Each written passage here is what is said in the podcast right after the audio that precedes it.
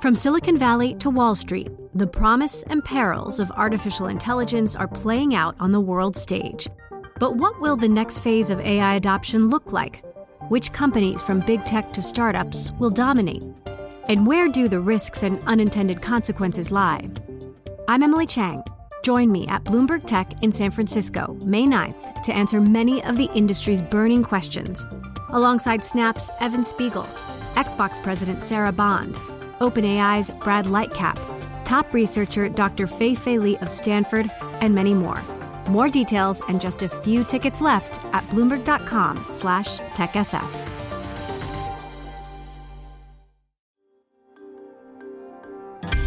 Le entregamos todo lo que necesita saber para comenzar el día. Esto es Bloomberg Daybreak para los que escuchan en América Latina y el resto del mundo.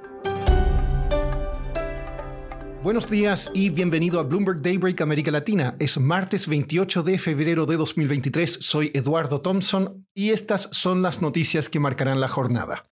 Los futuros en Wall Street comienzan el día con leves alzas mientras que las acciones europeas están planas y Asia cerró con bajas. Las tasas de los bonos soberanos europeos suben con fuerza tras sorpresas inflacionarias en Francia y España. Ahora se prevé que el Banco Central Europeo pueda subir su tasa al 4%. Siguen los problemas para el banco Credit Suisse. El regulador suizo dijo que violó gravemente las obligaciones de gestión de riesgos en el caso del colapso de la firma de inversiones Greensill en marzo de 2021 y ordenó que tome medidas correctivas. Goldman Sachs prevé que las acciones en Japón y Europa pueden superar a sus pares estadounidenses. Recomendó vender contratos a tres meses del S&P 500 para comprar posiciones en los índices de esas regiones. Por su parte, estrategas de Citigroup dijeron que el sentimiento hacia las acciones se está volviendo más pesimista. La empresa productora de máquinas para producir semiconductores, Tokyo Electron, prevé que la demanda por chips aumentará a partir de 2024, impulsada por la conducción autónoma y el metaverso.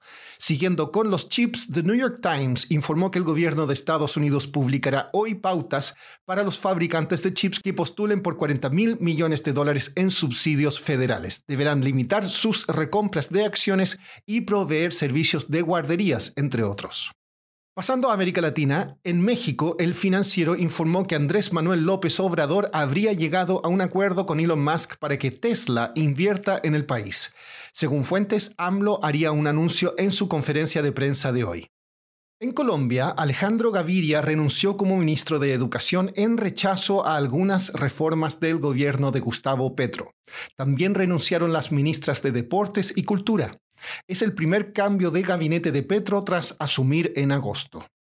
En Perú, la petrolera estatal Petroperú busca reanudar las perforaciones en la selva amazónica. El directorio de la empresa autorizó la firma de un contrato para tomar el control del lote 192 cerca de la frontera con Ecuador. El problema es que la mayoría de las reservas se encuentran en un sector cuya preservación se considera crucial para combatir el cambio climático. A nivel global, el dólar de Estados Unidos se ha fortalecido con fuerza en febrero gracias a sorpresas en datos macroeconómicos.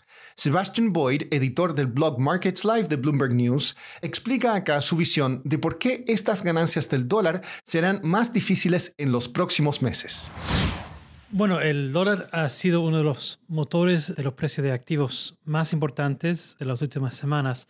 El dólar se viene debilitando desde más o menos fines de septiembre, principio de octubre del año pasado, porque había una expectativa de que la Reserva Federal iba a dejar de subir la tasa, que estaba llegando hacia el final de su ciclo de alza de tasas y por lo tanto el mercado siempre mirando hacia el futuro estaba ya empezando a pensar en que las tasas iban a bajar o por lo menos las tasas en Estados Unidos se iban a mantener mientras subían en otros lados y eso iba a hacer que el dólar se debilitara y eso fue un motor súper importante para el performance de commodities, para el performance de, de activos de mercado emergente. Pero a principios de febrero salió un dato muy importante de desempleo en Estados Unidos que fue una sorpresa total y eso hizo que que la expectativa que tiene el mercado por lo que iba a ser la Reserva Federal cambió dramáticamente. Y los datos que han salido desde entonces han reafirmado una nueva visión de una economía que está bastante más fuerte de lo que el mercado pensaba, con inflación que no está bajando tanto como uno quisiera. Por lo tanto, ahora la visión del mercado es que la Reserva Federal va a tener que mantener la tasa alta por más tiempo y probablemente van a haber más alzas en los próximos meses. Por lo tanto, eh, las tasas de interés a corto plazo suben y eso hace que el dólar ha fortalecido mucho. Seb, ¿qué vendrá ahora para el dólar a nivel mundial?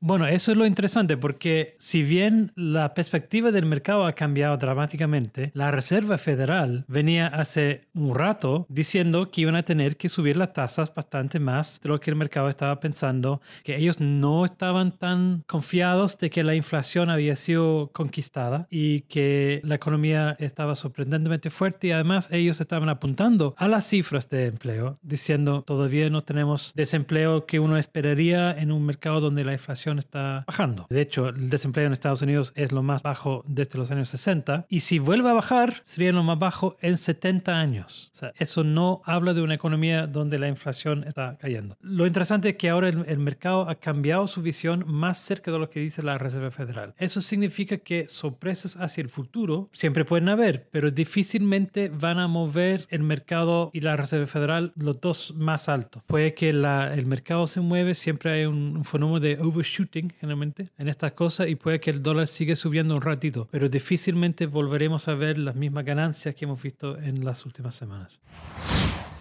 Por último, Elon Musk recuperó su lugar como la persona más rica del mundo luego de perder brevemente el título ante el francés Bernard Arnault.